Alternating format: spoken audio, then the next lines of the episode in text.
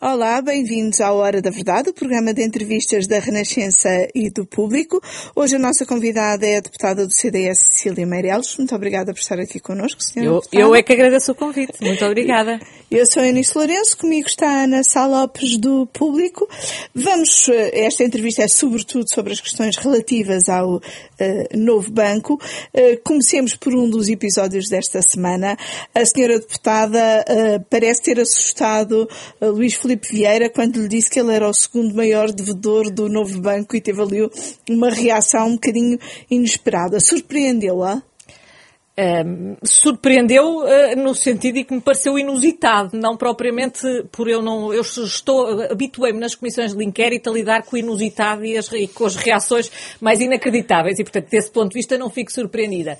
Agora, é evidente que eu acho absolutamente surpreendente que alguém que tem aquele montante de dívida, que aparentemente tem dificuldade, e isso é uma das coisas que, que, que se percebe nesta comissão de inquérito, é que uh, a leveza é tal que nós pergunta, a, pergunta tão simples quanto é que deve ao novo banco, nós vemos eh, muitas vezes os devedores não conseguem responder.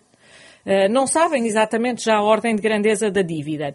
É tão e grande, depois, tão grande que é tão grande, é, é, não, é, é, é, não há um sentimento de responsabilidade. E depois aqui, eu, o que eu achei também surpreendente, eu acho normal quando se vai para uma comissão de inquérito se leva as coisas a sério e, portanto, que haja alguma preparação. Nós, eu, eu não disse, dei sequer uma informação que fosse absolutamente novidade. Era perfeitamente possível com os dados que são públicos, eh, eu acho que uma pessoa quando lê uma auditoria, mesmo que não tenha lá os nomes, se for um daqueles grupos que vem lá mencionado, não é difícil reconhecer-se, uh, tendo os dados que tem. Portanto, eu acho a, a, a, absoluta leveza com que se fala de centenas de milhões de euros como se eles não fossem responsabilidade de ninguém.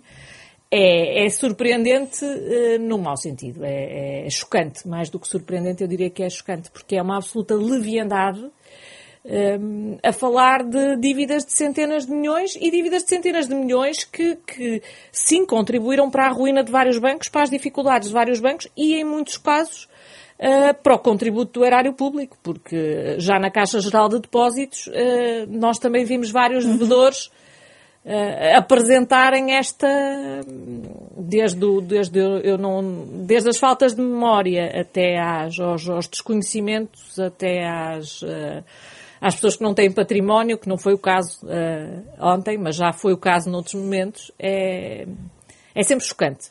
Uhum. O mesmo Luís Filipe Vieira disse que quem assinou o contrato de venda no novo, do novo banco devia ser enforcado. Presumo que não uh, partilha deste tipo de opinião, mas ainda assim, uh, do que se vai sabendo da, do que se foi passando nesta comissão, como é que tem ficado a imagem do atual governador do Banco de Portugal, ex-ministro das Finanças? Eu acho que há, há várias responsabilidades.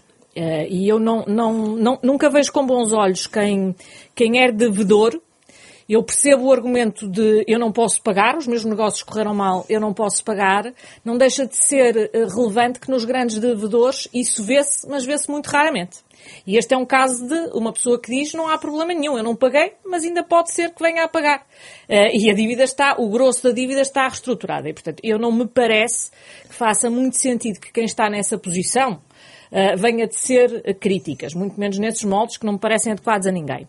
Isto dito, e eu quero deixar a diferença entre as duas coisas, porque há uma diferença entre quem vem tentar resolver os problemas e entre quem os criou, isto dito, a situação, do meu ponto de vista, do Governador do Banco de Portugal é extraordinariamente frágil.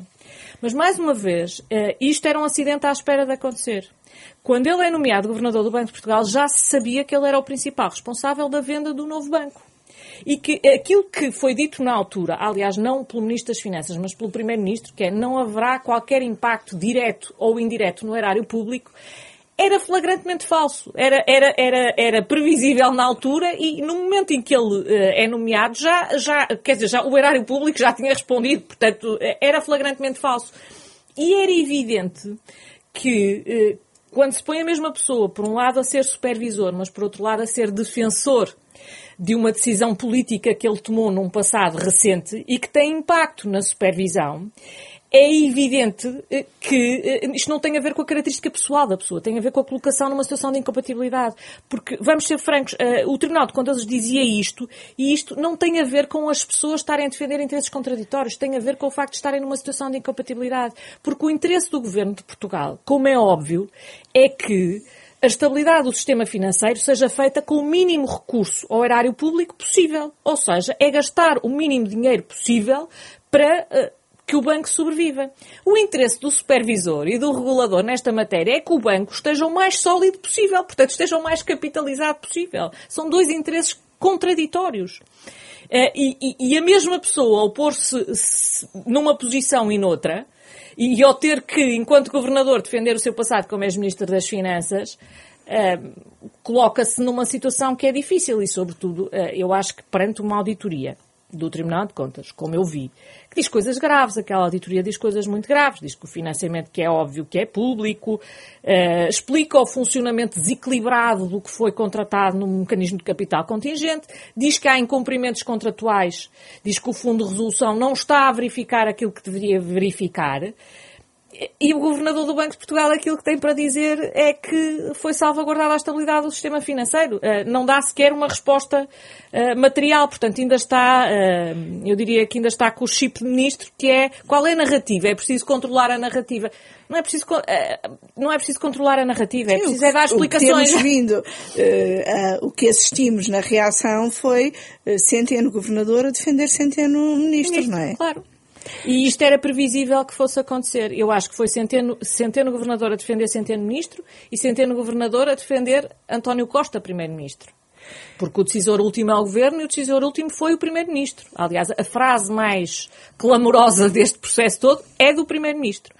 Que é a tal frase que é a frase vai... que não vai haver impacto direto ou indireto. Uh... E que o Tribunal de Contas vem completamente não, É evidente desmentir. que há direto, indireto, há todo tipo de impactos, não, não, uh, e, e, isso é absolutamente visível. Mas mais, nós, isso nós já sabíamos. Isso o Tribunal de Contas vem dizê-lo, mas qualquer pessoa, uh, claro que é evidente que se todos os anos há uma injeção, é evidente que do Fundo de Resolução, e o Fundo de Resolução vive de empréstimos que o Estado lhe dá, é evidente que há financiamento público. Agora, o mecanismo de capital contingente é em si, que é um palavrão usado uh, para designar um mecanismo através do qual uh, o Fundo de Resolução tem que pôr dinheiro no novo banco, é em si desequilibrado.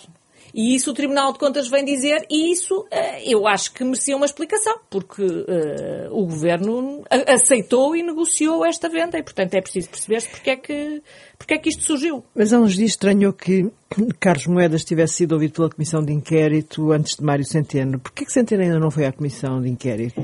Já deu alguma explicação para não se ter prontificado ir até hoje, já que foi pedido a sua audição logo no início, certo? Certo. A audição de Centeno foi pedida logo no início. O consenso a que foi possível chegar entre partidos foi que houvesse uma certa ordem cronológica na Comissão.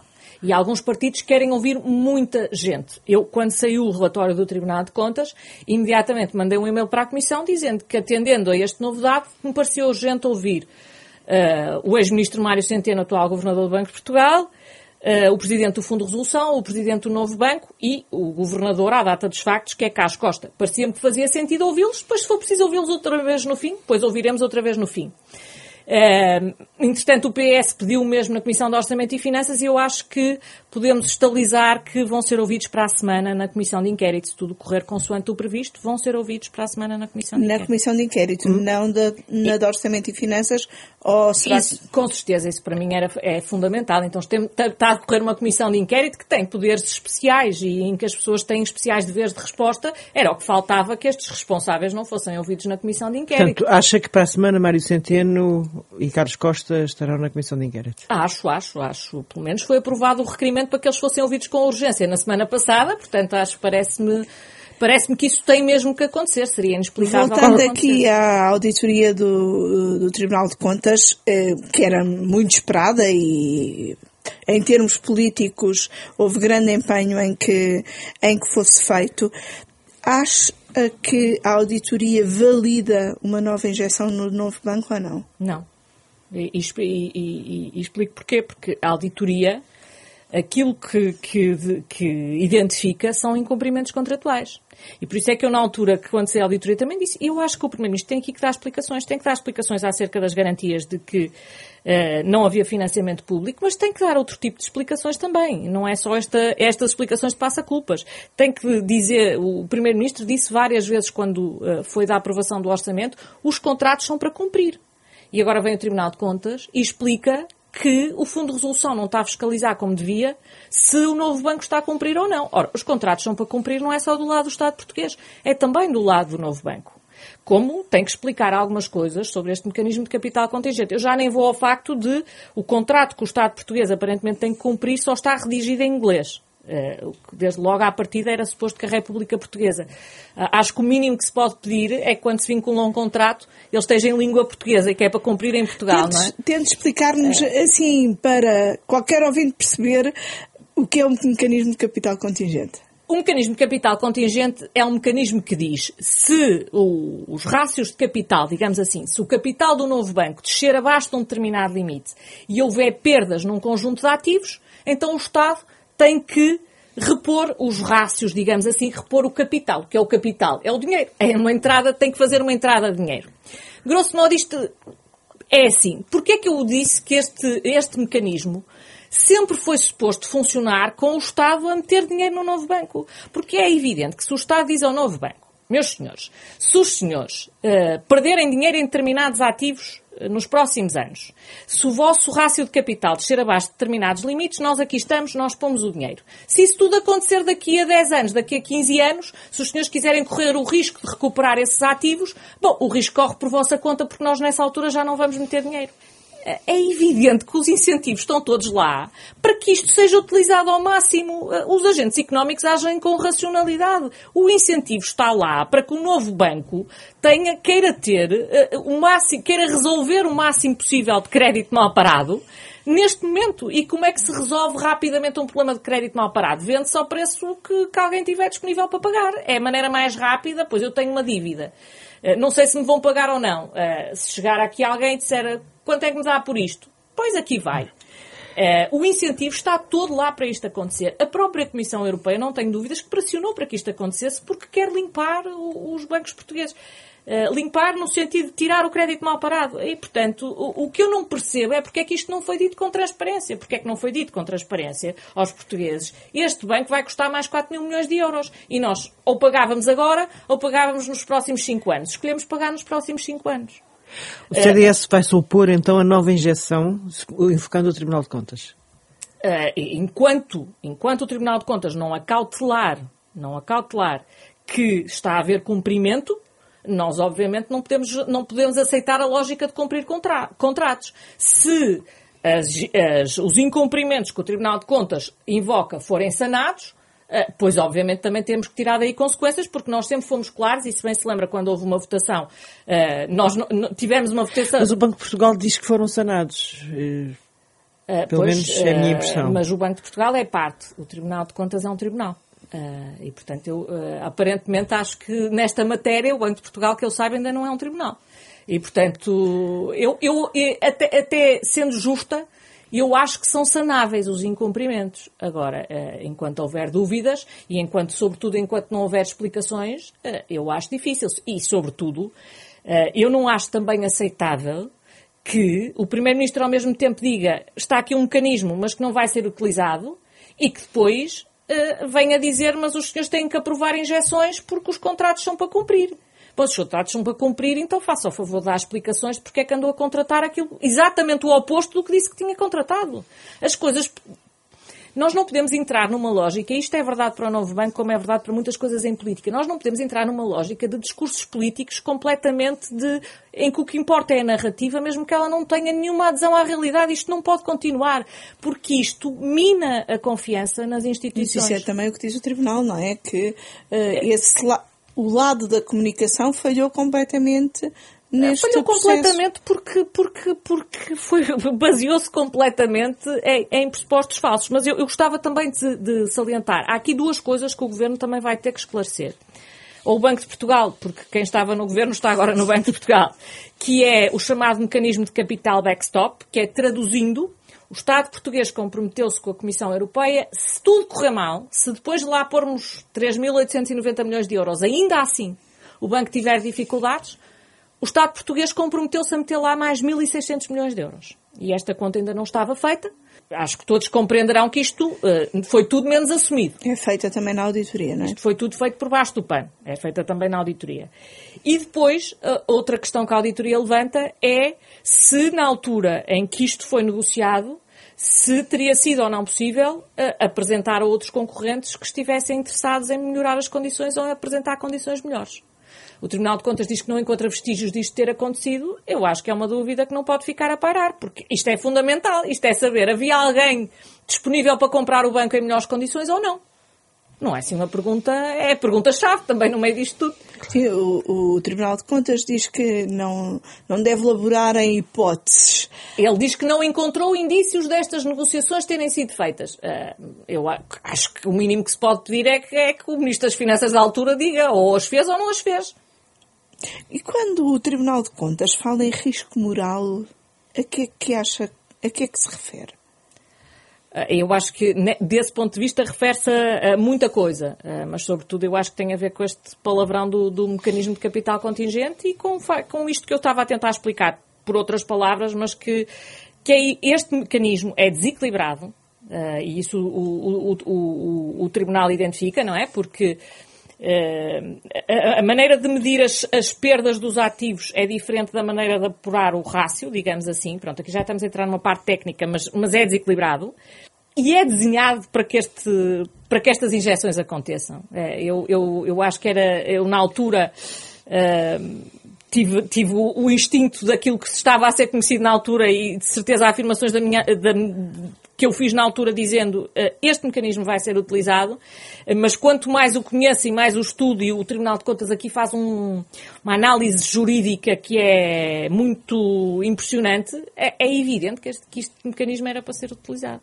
Uhum. Uma, uma das recomendações que o, que o Tribunal um, ehm, faz é que haja maior clareza e separação uh, de funções entre Governo, Banco de Portugal, Fundo de Resolução, uh, consultores. Já falámos aqui da, das mudanças do Governador, Ministro das Finanças. Em que mais é que não houve essa separação de funções? Eh, há várias coisas. Podemos ir desde as mais conceptuais, que têm a ver com o, Banco de Portugal e com o Fundo de Resolução, em que esta atenção que eu estava. O Fundo de Resolução enquanto uh, acionista do banco, é evidente que quer contribuir com o mínimo possível, não é? Quer gastar o mínimo dinheiro possível. Por outro lado, uh, tem interesse em ter o maior retorno possível. O Banco de Portugal está preocupado é que o banco seja estável. Portanto, quanto mais altos foram os rácios, melhor. Há, desde logo, aqui, conceptualmente, entre Banco de Portugal e Fundo de Resolução. Eh, mas há muitas outras coisas, desde, desde a auditora que faz, que faz, que, que audita várias entidades que têm interesses objetivamente contraditórios, até aquilo que se descobriu ontem, que o, os próprio, o próprio assessor financeiro do Banco de Portugal, na venda do novo banco, é hoje em dia presidente do Conselho de Administração da dona do novo banco. Da Lone Star. Da Nani Holdings, Sim. que é a empresa que, que a Lone Star criou, porque tudo isto, tudo isto é feito de uma maneira. Uh, uh, é impossível não ficar com a sensação que isto é feito para ser opaco. Porque se não fosse feito para ser opaco, não havia necessidade nenhuma de todas estas construções. Uh, e é evidente que, que, que, não, é, não é normal, nem pode ser achado normal que, que quem está a fazer a análise do mecanismo de capital contingente e da proposta do capital contingente e a análise financeira e de quanto é que é suposto o Estado gastar ou não, apareça uh, três anos depois a ser Presidente do Conselho de Administração de quem está do, do, do comprador. Quer dizer, uh, se fosse, se fosse uma auditora, podíamos discutir se há ou não conflitos de interesses, mas eh, quer dizer, o, o auditor, pode haver auditores que, por um lado, estão do lado do, do vendedor e depois aparecem no comprador, uh, e aqui já não é um auditor, é, é, o presidente do Conselho de Administração, não é? é, é há uma diferença muito grande de envolvimento. Claro. Uh, é mais uma, não é? Uh, de, desde auditoras que nós tiver, sabemos que tiveram com os vários lados em vários momentos, agora temos mais, mais. Tudo isto cria uma degradação de, de, de, percepção na opinião pública que é muito grave. E porque, porque não é só uma percepção. É, é, é, é por mais que, que e eu não, não, sou muito dada a teorias conspirativas, mas por mais que se queira acreditar na boa fé de tudo isto, torna-se muito, muito difícil. Defendeu que Mário Centeno deveria ter acautelado do contrato que não haveria prémios para os gestores do novo banco enquanto houvesse prejuízos. Portanto, acha que quando agora o PS e o Governo se vêm lamentar dos prémios que são lágrimas de crocodilo?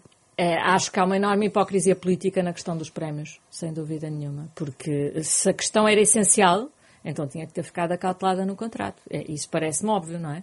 Uh, vir agora, uh, e, vir agora que a, entidade que negocia o contrato está muito indignada por, haver, por haver prémios, bem, então podia perfeitamente ter acautelado isso. Mas mais importante do que os prémios, eu estou interessada em saber porque é que eles são atribuídos. E até que ponto é que a atribuição dos prémios tem a ver com a limpeza rápida deste tipo de ativos. Porque se tem a ver com a limpeza rápida deste tipo de ativos, então isso quer dizer que mesmo quando o banco dá prejuízos, desde que esteja a limpar ativos, uh, é um bocado indiferente para, para onde está, se dá prejuízo ou não, porque depois os, os, prejuízos vão ser cobertos pelo tal mecanismo de capital contingente. Portanto, é, é evidente uh, que é, é, há uma, há uma, é, é importante para nós perceber qual é a lógica da atribuição destes prémios, porque se os prémios forem de facto atribuídos, tiverem a ver com isto, com a limpeza e com a velocidade a que os ativos estão, estão a ser vendidos, então isto significa que há uma relação entre os prémios e o dinheiro que nós pomos no novo banco. E isso é particularmente uh, perturbador, porque quer dizer que quanto mais depressa uh, forem pedidas injeções de capital, maiores tendencialmente serão os prémios. Estamos a pagar duplamente estamos a pagar duplamente e, sobretudo, uh, estamos a pagar o facto de uh, não ter havido a transparência de dizer foi criado um mecanismo para isto acontecer. Eu cada vez mais acho o mecanismo de capital contingente é criado para ser utilizado. Aliás, hoje o Tribunal de Contas dizia uma frase que eu acho que foi a frase mais uh, basilar de tudo, que é nós achamos que 3.890 milhões de euros era o máximo e, afinal, quando analisamos isto, percebemos que é o mínimo. E é verdade, nós achamos que 3.890 milhões de euros, que o normal era zero, que isto era só. Não, uh, no mínimo são 3.890 milhões de euros. Mais. E acha que era possível ser o Estado a fazer isto? Ou seja, não ter uh, entrado a Lone Star uh, e ter sido possível e preferível uh, ser o Estado a fazer esta limpeza de ativos e, portanto, em vez de estar a pagar a outros para fazerem? Isto de uma forma um bocadinho comezinha, mas. Uh... Se era possível, eh, do ponto de vista da capacidade do Estado, sim era. Resta saber se o faria de forma mais barata ou mais cara. Eu não tenho certeza uhum. nenhuma absoluta que o Estado o faria de forma mais barata. Aliás, na, na, na Caixa Geral de Depósitos não acho que seja um exemplo uh, de, desta limpeza ter sido feita de forma. Só que lá está. Uh, foi tudo feito logo à cabeça, não é? É, porque isto depois, é, lá, as questões dos prémios também se põem. Se, se fizer uma limpeza destas à cabeça, depois, nos anos a seguir, também há prémios e há bons resultados. Até que ponto é que eles não foram determinados também por uma injeção pública? Portanto, as, as questões não são tão simples assim. A segunda questão é se seria possível. Porque uma das coisas que se nota aqui é também a visão da Comissão Europeia. A, da, a Comissão Europeia acha que os bancos devem ser limpos rapidamente e acha que eles devem sair uh, da esfera do Estado. E, portanto, a Comissão Europeia também tem aqui um papel que, hum, do ponto de vista português, não é de salvaguarda do erário público ou dos contribuintes. E é preciso nós termos essa consciência.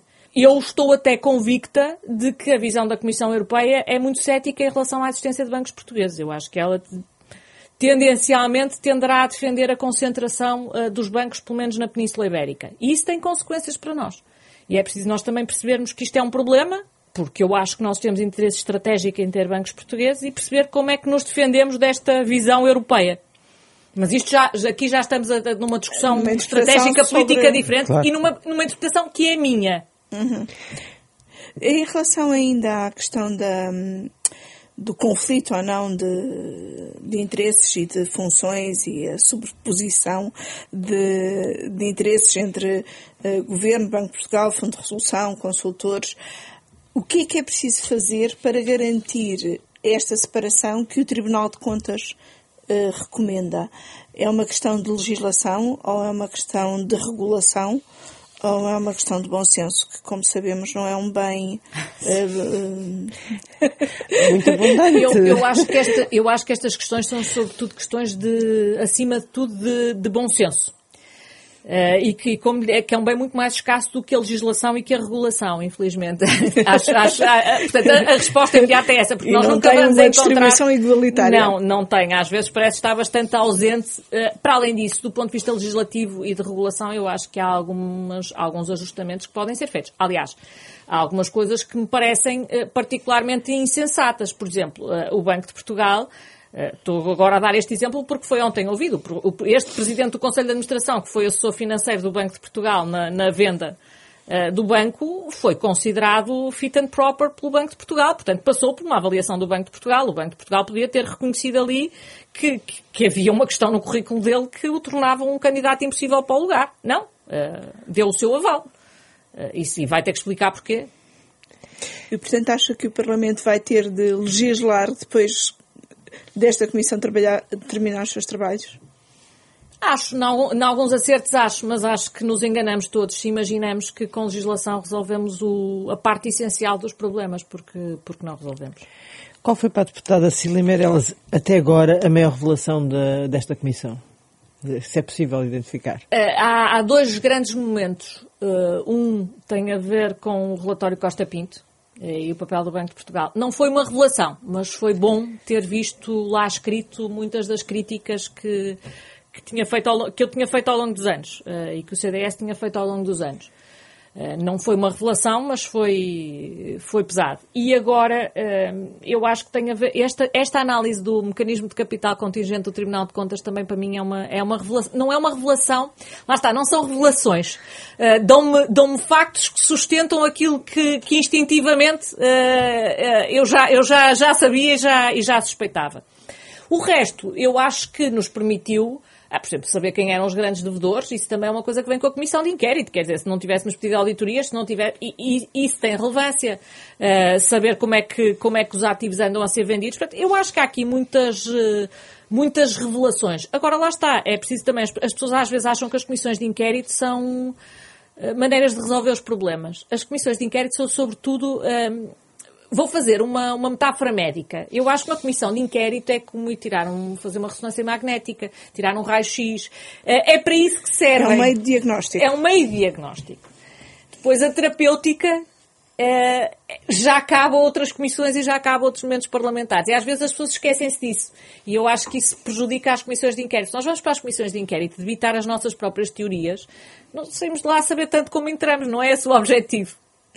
O presidente do PSD anunciou que vai fazer uma participação ao Ministério Público sobre a venda do novo banco.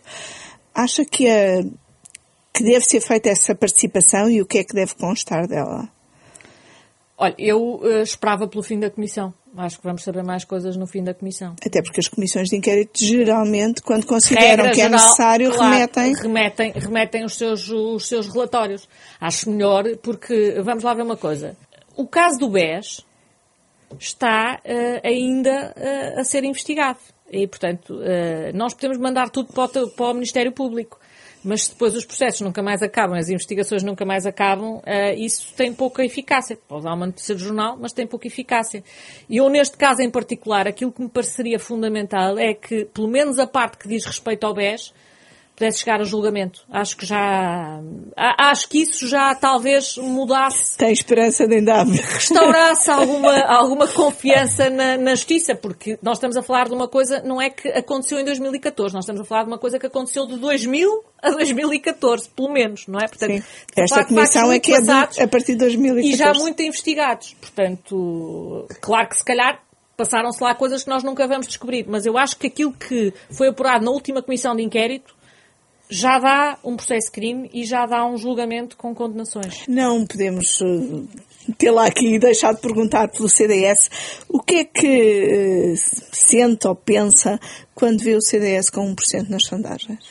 Uh, eu tenho para mim uma regra que é uh, não me desfocar de prioridades. E sempre achei na vida que quando se faz política, e sobretudo quando se exerce um cargo como eu exerço, que é de representação, as nossas prioridades têm sempre que ser o que está fora do partido e não o que está dentro do partido. E, portanto, eu vivo essa prioridade de uma maneira muito simples. Eu, sobre questões internas e sobre questões de estratégia interna do CDS, eu só falo nos órgãos próprios do partido. Um, o que é que eu penso quando vejo com 1% nas sondagens? Um, uma enorme tristeza. Acha que vai cumprir o seu mandato de deputada até ao fim desta legislatura ou sente pressão para dar lugar ao líder do partido? Enquanto eu sentir que tenho as condições mínimas para representar o CDS, eu exercerei o meu mandato. Quando sentir que estas condições deixam de estar reunidas, independentemente de pressões, eu retirarei daí as consequências. Mas, mas sente pressão? Eu acho que, infelizmente, o que se passa dentro dos órgãos do partido passa-se na praça pública, portanto é desnecessário estar a qualificar aquilo que acontece. Algumas pessoas afirmam que a deputada Cecília Meirelles se devia candidatar a líder do CDS. Já pensou nisso? Como lhe digo, não, não pensei nisso e neste momento eh, estou concentrada no que se passa fora do partido, que aliás suponho que tem esse assunto arrumado e arrumou no último Conselho Nacional. Pelo menos Mas às há, mais, mas há mais marés que marinheiros, não é? Como lhe digo, eu, eu não me desfoco. Aconteça o que acontecer, eu não me desfoco daquilo que mais importa. Então deixe-me pedir-lhe aqui mais um desfoque só um bocadinho para hum, aquilo que vivemos eh, esta semana com hum, uma festa que juntou milhares e milhares de pessoas em tempos de pandemia e de recomendações eh, sanitárias. Como é que viu isso e até que ponto o Parlamento e o CDS no Parlamento eh, vão pedir justificações para o que aconteceu? Eu acho que isto se enquadra num problema que é muito mais lato, que é as diferenças durante a pandemia. Eh, Eu, eu- há uma frase que eu, que eu ouvia muitas vezes antes, que é as pessoas aceitam que sejam pedidos sacrifícios, mas não aceitam a disparidade dos sacrifícios não, não, terem, não terem lógica e não serem lógicos. E eu acho que é, é, é muito difícil perceber, numa altura, até falando de futebol, eh, eh, em que, em que não há público nos estádios, mas depois, aparentemente, não há regras eh, para o que aconteceu. Eu acho que é mais um triste episódio de absoluta falta de preparação do ponto de vista da administração interna. E, e- e aproveito para dizer isto, a administração interna tem sido, eh, durante este período da pandemia, eh, tem falhado e falhado clamorosamente e os casos sucedem-se eh, e eu acho que o Governo devia retirar daí consequências. Muito obrigada, Senhora obrigado, Deputada. Sra. Deputada. Agora, da verdade, volta para a semana com outro convidado.